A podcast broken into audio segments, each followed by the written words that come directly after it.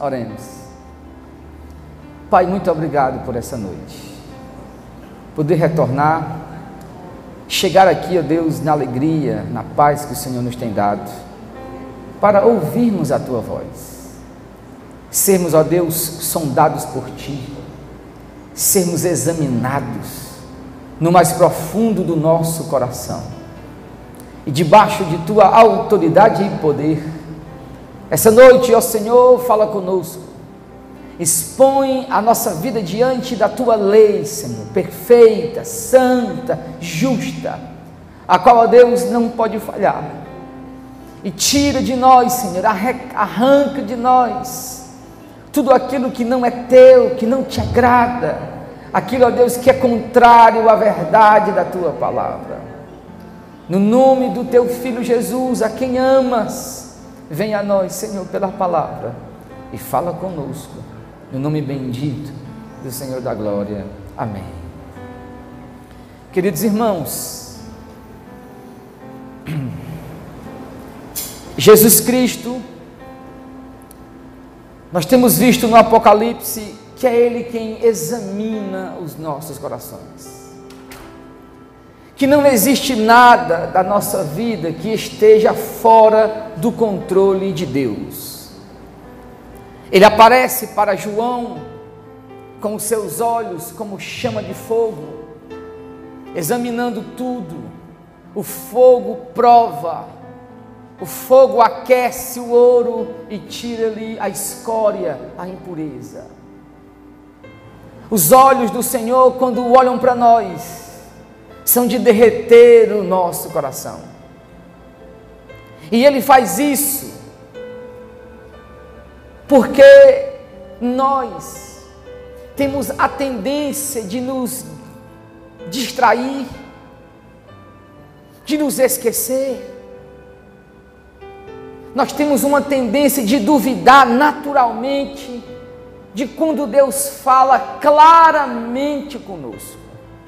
Prova disso é que quando Eva, que nem ainda havia assim nela natureza pecaminosa, ela duvidou da palavra de Deus, deu ouvidos à serpente, caiu em pecado, deu ao marido, o marido comeu e ambos se tornaram transgressores. De lá para cá, Deus tem uma luta para conquistar o nosso coração de uma forma inteira, totalmente entregue. Mesmo ainda nós já temos feito, ainda que nós tenhamos feito a decisão de servi-lo, a decisão de amá-lo, nós ainda temos dentro de nós um, um vírus que é pior do que o Covid-19 Conversava ontem com um médico amigo meu lá em Itapiúna, perguntando, tirando as minhas dúvidas, algumas coisas, ele me falando, e eu só na minha mente eu dizendo, rapaz, como é verdade, ainda que o pecado é pior do que toda doença. Porque diante, meus irmãos, de 80 mil mortos, ainda não se há um quebrantamento real e profundo para com a nossa vida espiritual. Nós olhamos o que se passa na internet e na televisão e não enxergamos que nós poderíamos estar ali. E se estamos aqui, se nós somos sustentados do jeito que nós estamos, é porque houve um derramado amor de Deus sobre nossas vidas houve um sustentar de Deus sobre a minha e a sua vida. Ele me amparou sem eu ser merecedor. Ele sustentou minha vida quando eu merecia a morte. Ele me resgata todos os dias. E se não fosse esse amor, se não fosse essa misericórdia, se não fosse essa graça, meus irmãos, que sinaliza todos os dias o coração do eterno Deus dizendo: Onésimo, olha para mim, vem para mais perto de mim, vem se aproxega do meu coração. Oh, meus irmãos, se nós não tivéssemos essa chamada de Deus, se Deus não intervisse diretamente em nós, como estaríamos nós diante de uma situação como essa? Mas eu gostaria que nós agora olhássemos profundamente para esse texto, meus irmãos. E me perdoe o horário, amém? Vamos quebrar as regras hoje. Diga glória. Ah, já quebrei uma regra minha, eu nunca, nunca mando fazer isso. Eu queria que nós hoje fôssemos daquele jeitinho que eu sempre sou, polêmico, histórico e filosófico, amém? Veja o que o texto diz, meus irmãos. E deixe Deus mexer com você. Deixe Deus quebrar muita coisa que há em mim, em você. O texto diz, meus irmãos, já alta madrugada. Jesus foi até eles andando sobre o mar. Acompanhe comigo, por favor, o histórico dessa passagem. Jesus já havia sido rejeitado na cidade em que ele nasceu, Nazaré. Você confirma isso, mestre? Você morava ali perto? Bem pertinho. Ele havia sido rejeitado na, na cidade que ele nasceu. As pessoas ficam sabendo que João Batista, o profeta que abre o caminho para Cristo, já havia então morrido. E chega então dias depois uma situação em que Cristo multiplica o pão e o peixe. Ali, com aquele milagre, Cristo mostra que Ele é o provedor. Ele multiplica pão e peixe e as pessoas veem um grande milagre, amém? E agora então Cristo, depois de multiplicar pão e peixe, ele sobe o monte, ele vai buscar a presença de Deus, ele vai orar, mesmo sendo o Filho de Deus, o Messias de Israel, vai buscar comunhão com Deus, vai falar com o Pai, vai sentir a presença do Pai. Então agora ele diz: ó, passemos para o outro lado. E os discípulos vão. Durante a caminhada, o texto então diz: já alta madrugada. Eu não me lembro, tem alguém aqui que esteve lá nesse momento? Mas era a madrugadinha. Já alta madrugada, o sol já quase nascendo. Jesus vem andando por sobre o mar. Os discípulos assustaram e disseram: é um fantasma. E gritaram de medo. Enquanto eles iam lá no, no barco, um vendaval enorme se aproximou o texto vai dizer o seguinte: enquanto isso, o barco já estava bem longe da terra e era sacudido pelas ondas, pois o vento era contrário. E aí, Cristo, agora já alta madrugada, Cristo vem pisando, cheio de autoridade e poder, o Todo-Poderoso, o que multiplica pão e peixe o que dá vida aos mortos, ele caminha sobre as águas. E ele vem caminhando. E os discípulos, ao verem a cena, os discípulos ficam como? Com o coração temeroso. E dizem: é um fantasma. Irmãos, e eles gritam de medo. Pergunta que eu lhe faço agora: por que, que os discípulos ficaram com medo? ao verem Jesus. Vamos lá? Cadê os profundos? Santa José das causas impossíveis? Mexe de mim? Bora, povo de Deus. Mel? Por que, que os discípulos que andam com Jesus, que estão vendo os milagres de Jesus, agora eles veem o Mestre, irmão Ivan, não é um negócio complicado? Eles verem o mestre caminhando sobre as águas, eles estão precisando, porque o navio está sendo atingido por ondas, sacudido pela força do vento, e Cristo vem andando por sobre as águas, meus irmãos, como quem caminha no chão, pisando firme, e os discípulos que vinham olham e dizem: É o fantasma, gente. Por que, que eles dizem isso, meus irmãos? Dá um livro para quem descobrir. Vamos, povo de Deus. O Ivan quer ganhar um livro? Quer nada, esse já tem livro demais. Precisa mais não, mas. Aí Deus é, com ele é um Wi-Fi ligado direto.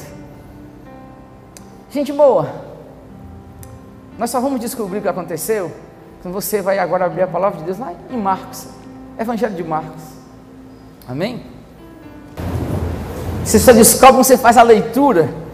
E isso aqui, Deus é muito tremendo, amém? Olha o que o texto diz, Marcos 6. Então subiu para junto, eu vou ler a partir do 49. Mas ao vê-lo andando sobre o mar, isso as palavras de Marcos, ao vê-lo andando sobre o mar, eles pensaram que fosse um fantasma, uma Conceição, e gritaram, pois todos viram e se assustaram.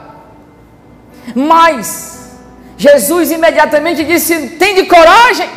Ora, os pescadores com medo. Tem de coragem. Sou eu, não tem mais. E o texto diz: Então subiu para junto deles no barco e o vento cessou. E os discípulos ficaram extremamente impressionados entre si. Veja agora a resposta da minha pergunta nas palavras de alguém que tem mais autoridade do que eu, infinitamente mais, o evangelista Marcos. Pois não haviam compreendido o milagre dos. O coração deles estava endurecido. Meu amado irmão, meus irmãos queridos, grande coisa Deus está falando para os nossos corações. Esses discípulos, eles tinham uma intimidade com Deus que talvez nós não temos. Aliás, talvez não, certeza, né? Eles viram o rosto de Jesus. Eles andaram com o Galileu, meus irmãos. Eles viram a pele daquele que é o meu e o teu Salvador. Eles viram a profundidade do olhar deste homem que era verdadeiramente Deus. E agora eles veem Jesus andando por sobre o mar e eles se assustam porque eles pensam que é um fantasma. E eu perguntei agora, mas por que que eles se assustaram de ver Jesus? E Marcos responde que é porque eles não tinham compreendido o milagre dos dos pães, porque o coração deles estava endurecido. E amados irmãos, a pergunta então agora que eu lhe faço é essa: como é que está o seu coração? Porque se eles viram os milagres dos pães, e mesmo assim não compreenderam, e o coração deles está endurecido, eu pergunto: e como é que está o coração da igreja evangélica que passou por essa situação? Irmãos, e quantos milagres Deus não fez? E por que, meus irmãos, que não explode um avivamento na mente das pessoas? O que está acontecendo que tem barrado o nosso coração de explodir em glória para aquele que é digno de toda honra, de toda glória e de todo louvor? o que é que tem acontecido comigo e contigo? Que nós estamos vendo os sinais do nosso Deus, todavia, todos os dias Ele nos dá sinais do seu amparo e do seu amor. E o que acontece comigo? Diante dele? Por que, que eu não me quebranto diante dele? Por que, que eu falo tanto de amor e não o amo mais? O que tem acontecido conosco? Porque, meus irmãos, as pessoas se entregaram a uma, a uma lerdeza espiritual, a uma mornidão espiritual. Não há mais o amor, a paixão verdadeira por este Deus. E eles viram o milagre dos pães. Entenda, por que, que isso aqui é importante para mim e para você do industrial? Quantas vezes eu não tenho pregado? Quantas vezes eu não tenho dito, anunciado, meus irmãos, que a nossa busca não é pelo milagre em si. Eu creio em milagre, eu oro por milagre, eu sou milagre e eu vejo milagres. Mas eu não busco o milagre pelo milagre, eu busco a glória do Deus que se revela através desses milagres. Eu quero que Deus faça na sua vida. Eu quero que Deus transforme o seu casamento. Eu oro para que você seja curado do câncer, do que for. Mas eu quero que você veja, além do câncer, além do casamento, além do dinheiro, além da prosperidade, a glória daquele que é o Rei da glória. E eles viram o milagre dos pães, irmão Geraldo. E eles não agora compreenderam por quê. Abra comigo, por favor. Em João Evangelho, capítulo 2. João Evangelho, capítulo 2. Versículo 11.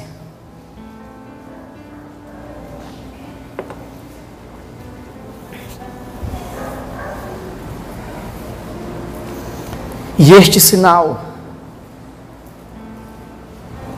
em Caná da Galileia foi o primeiro que Jesus fez. Ele manifestou a sua glória. Quando Jesus faz um milagre, quando Jesus faz um milagre, ele está manifestando a sua glória. Mas se você escute que você vai entender. Se você olhar somente para o milagre, você pode ser cegado e não ver a glória de Deus. Por quê? Porque o milagre é um sinal. O milagre é como uma seta que aponta para Cristo. Quando você vai numa estrada que você não conhece, você espera que a placa tenha uma seta dizendo curva acentuada à esquerda. A placa é um sinal que avisa uma realidade, a curva. Amém? Quando Deus manifesta um milagre na sua vida, Ele está colocando a seta indicando: este milagre aponta para o meu filho, para a glória do Rei da Glória. E meus irmãos, eu peço a sua compreensão de maneira fiel a esta verdade. Eu creio que nós não estamos vendo mais milagres de Deus, nós não estamos vendo mais manifestações do Espírito como antes. Foi porque justamente nós esquecemos de ver a glória de Deus nessas coisas. Meus irmãos, o nosso coração fica endurecido. E eu vou lhe provar. Eu estou aqui pregando. E uma pessoa, por exemplo, que ela é de uma igreja pentecostal, que ela gosta de um culto muito barulhento. Os irmãos falam em língua, o pregador falando em muitas línguas. E ela vem ao nosso culto agora, esse culto aqui ela vai dizer: não, mas esse culto não foi bom. Ah, não, o pastor é super legal, mas ele prega assim, bem, bem fraquinho, né? Porque o que ela quer? Ela quer ver algo visível. Ela está preocupada que aconteça alguma coisa para ela sentir e ela dizer que foi por ela. E aí nós nos tornamos insensíveis ao que Deus quer fazer. Porque Deus, Ele apareceu para Moisés, dizendo: Moisés, eu vou te colocar sobre uma rocha.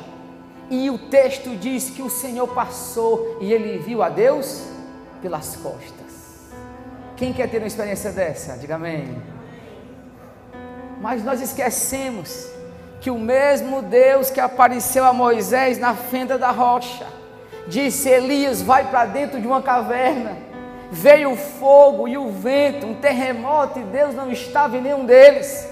Mas a voz do Senhor, a mesma voz que disse Moisés: Vou te colocar na fenda. A voz disse: Elias, vem para fora. E Elias, com a capa dele, se encobre e ele se encolhe. E diz a palavra de Deus que uma nuvem branquinha, a nuvem da glória de Deus, apareceu. E o Senhor falou com Elias no hebraico, a expressão é, um, é, como, se, como se fosse um balbuciar suave. É como uma mãe fala com o filho assim, nenenzinho lindo da mamãe. Não tem a expressão? Ela está balbuciando, né? Como se ela fosse uma criança. Deus falou para aquele profeta como se aquele profeta fosse uma criança. Meus irmãos, nós não precisamos do fogo, nós não precisamos de outra coisa. O que Deus precisa é do nosso coração. Não adianta o instrumento, o que eu quero é Deus.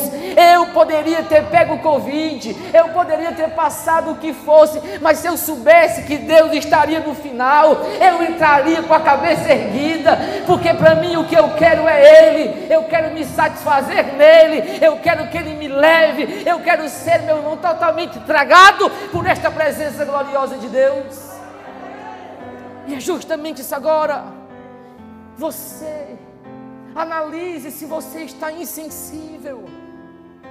Veja como você tem reagido àquilo que Deus quer fazer com você. Porque, meus irmãos, os sinais que nós temos uma igreja endurecida, eu poderia colocar mil e um. Nós temos uma igreja que gasta mais tempo discutindo assuntos que não vale a pena, que se preocupa, meus irmãos, com detalhes tão pequenos, que se preocupa com isso, com aquilo outro. Em Camusim, eu vi as pessoas ameaçarem, os crentes da própria igreja ameaçarem,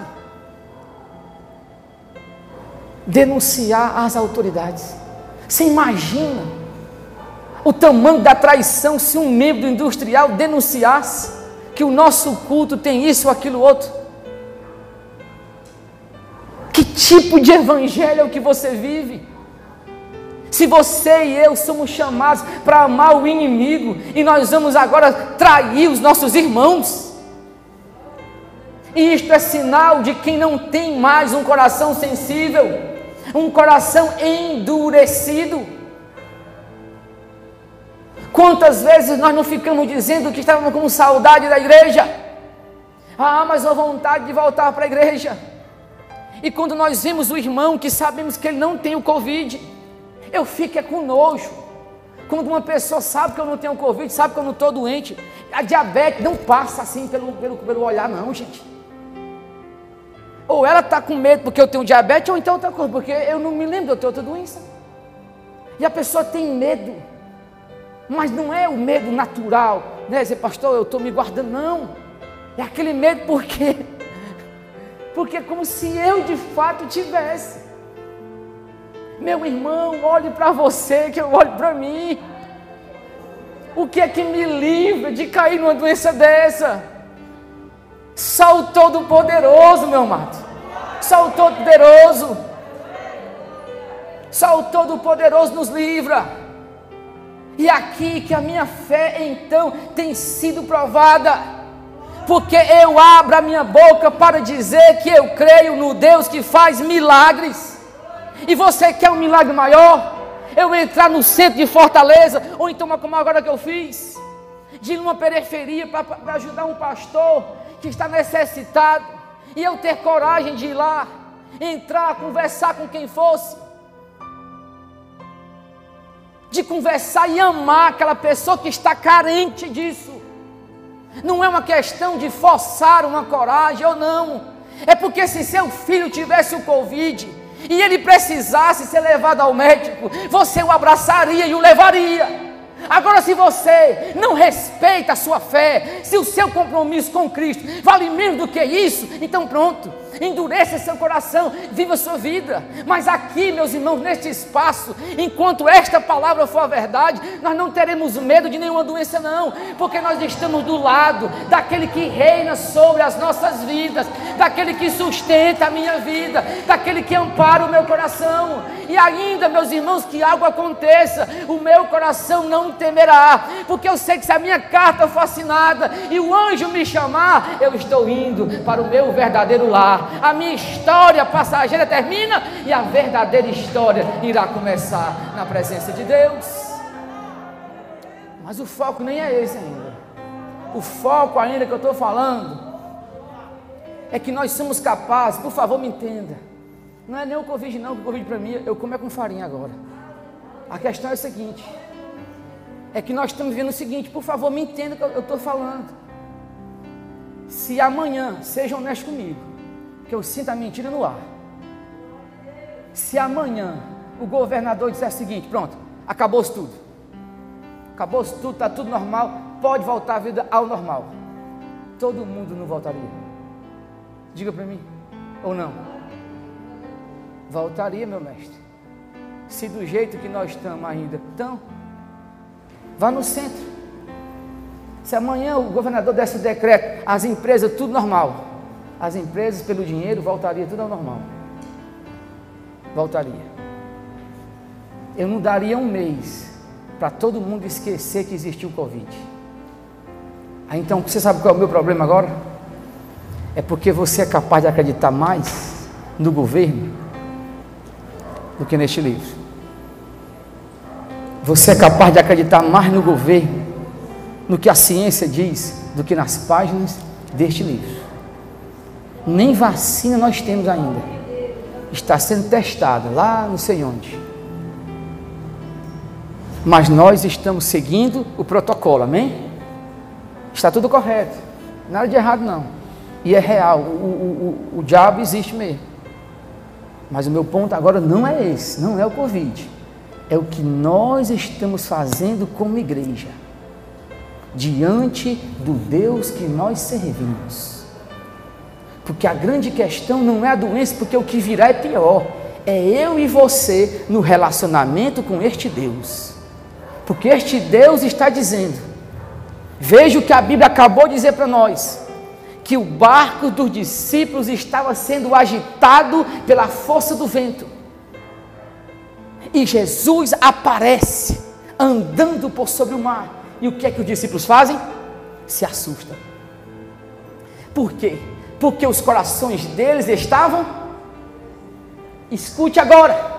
E se Deus quiser fazer algo na sua vida, irmão Diego, que for contra a cabeça do mundo inteiro, se Deus quiser aparecer para o Senhor de um jeito, e se o seu coração estiver endurecido, você vai perder. Um exemplo. É isso que eu estou dizendo agora, que é o foco do que Deus quer. Deus quer se manifestar para o industrial de uma forma que ele nunca fez. Ele quer caminhar sobre as águas e ele quer ver você dizendo: lá vem o Rei da Glória. É Ele que vem caminhando sobre as águas.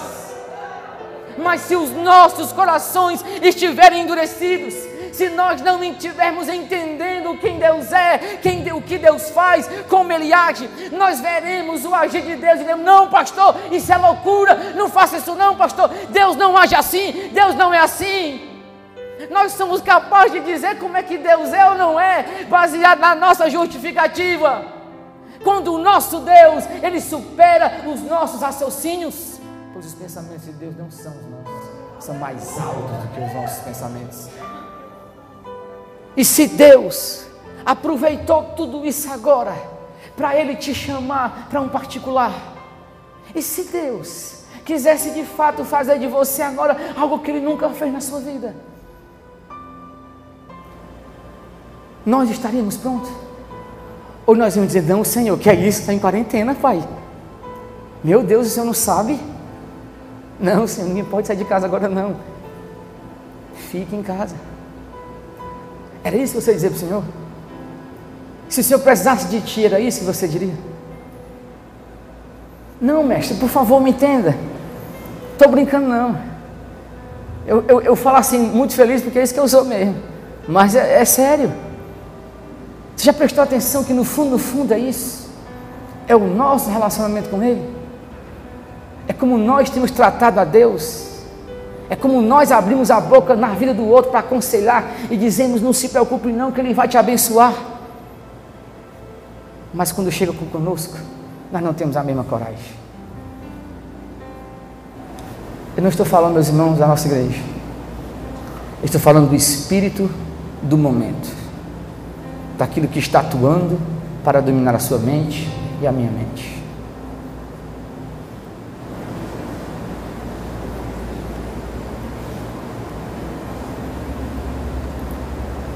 As únicas instituições do país que seguem as leis são as empresas maiores e a igreja. E a igreja. Nós temos responsabilidade. Mas o que nós não podemos é transformar a responsabilidade em medo de viver para a glória de Deus. Não podemos. Cristo, Ele quer surpreender a minha e a sua vida. Quantos que estão aqui não são batizados com o Espírito Santo? Tá bom. Obrigado, você teve coragem de levantar a mão. És um fiel, mestre, viu? Que o Senhor te batize. Mas quantos que estão aqui que não são batizados com o Espírito Santo, mas nunca sentiram nenhum desejo de buscar esta bênção gloriosa?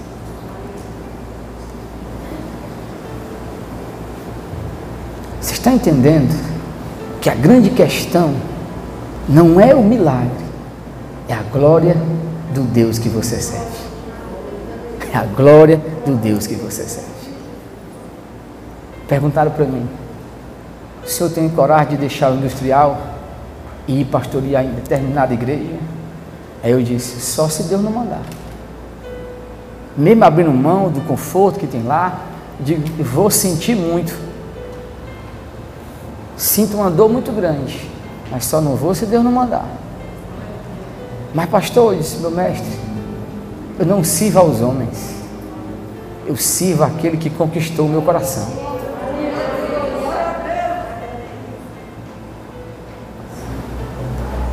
Meus irmãos do industrial, vocês sentem uma agonia? Talvez seja só eu, porque eu sou meio perturbado, né? Faltou uns quatro parafusos na minha mente. Eu estou sentindo como se Deus quisesse algo das nossas vidas, mas que nós temos que renunciar a algo tão importante para nós. Eu sinto isso dentro de mim. Que Deus quer algo com você, meu. Mais do que tocar. Que Deus quer algo com a sua vida mais do que você já faz. Pois os tempos não serão mais como antes. Nós sabemos que o relógio está correndo, amém? Todos sabem o que é uma, uma ampuleta? Você bota né, e vira assim, começa só a cair a areiazinha. Toda vez que eu olho para uma ampuleta, eu sinto uma angústia. Porque não tem como parar, né? A areia só vai caindo. Seja honesto mais uma vez com você. Olhe para o ano de 2018.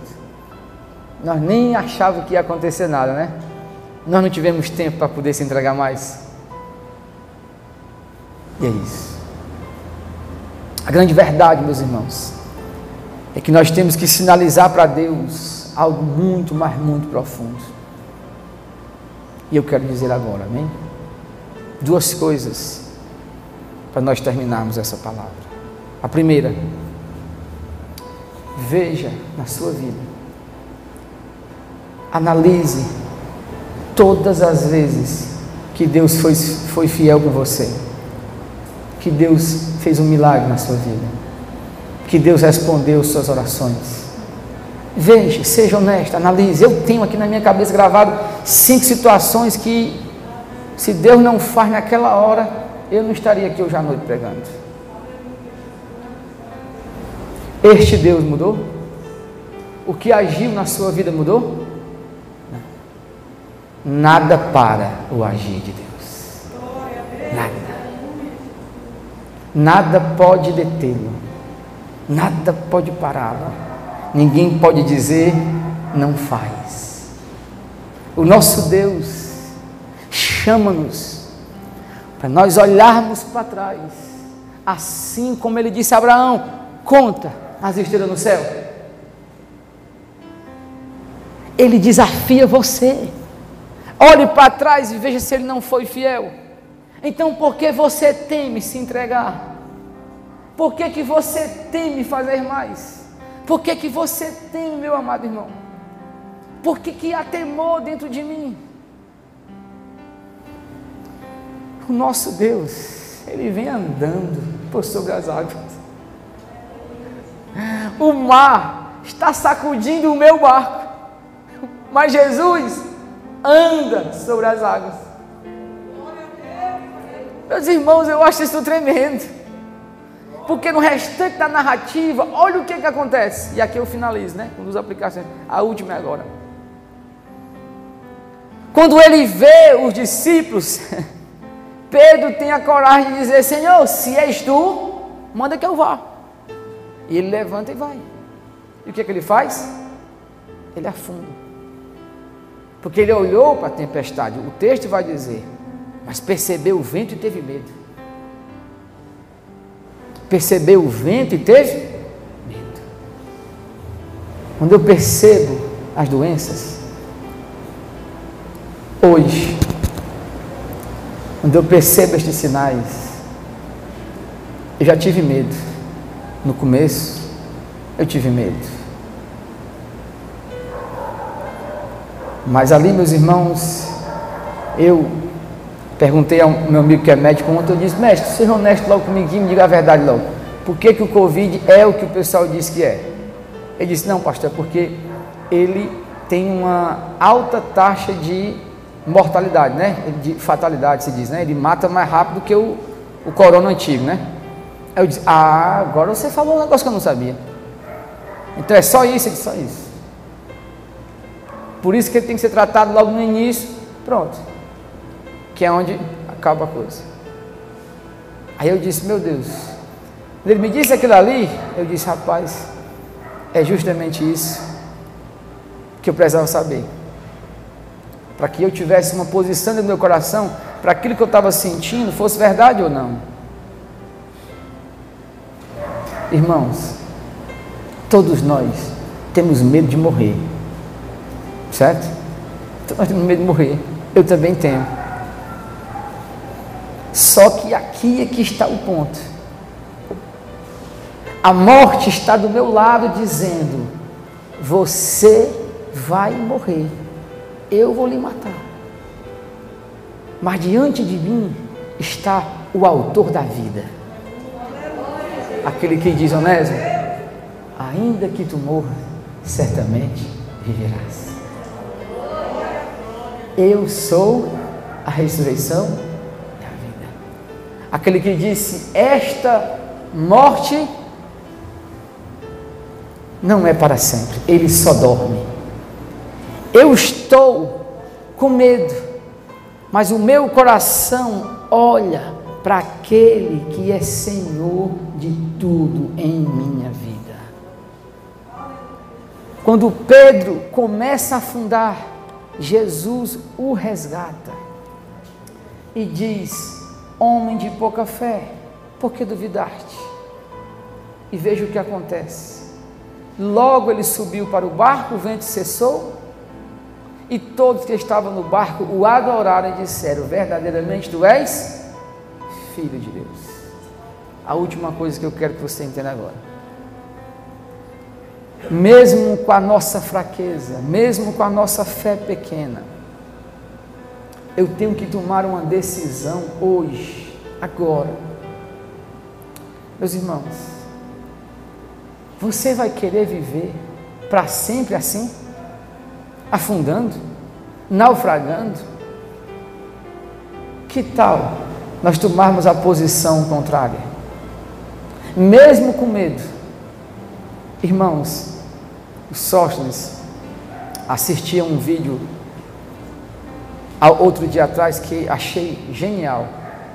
Era uma, uma galinha com seus pintinhos e uma naja. Sabe o que é uma naja, não sabe? E uma naja entrando num corredor. E a galinha, meus irmãos, ora, o coração dele já está como, né? Assustada. E ela ia nos pintinhos, para eles não correr, acuava eles no, no cantinho assim, vinha aqui no cantinho e saía para enfrentar a Naja. E eu, um vídeo de nove minutos. E eu vinha, irmão, a agonia da galinha, porque a Naja tem um veneno fatal. Uma picada, a galinha morre e ela tudo. E eu disse, meu Deus, que lição de valentia. Se te mostrares frouxo no dia da angústia, tua fé é pequena. Irmãos amados, É a hora de nós deixarmos a mornidão, a frieza espiritual, a lerdeza para trás. Esta naja não pode vencer as nossas vidas. Nós não temeremos. O que está diante de nós, meus irmãos, não é posses, bens materiais, mas sim a nossa vida espiritual ou ela tem valor para você mais do que tudo, ou então você não é lá de cima. Eu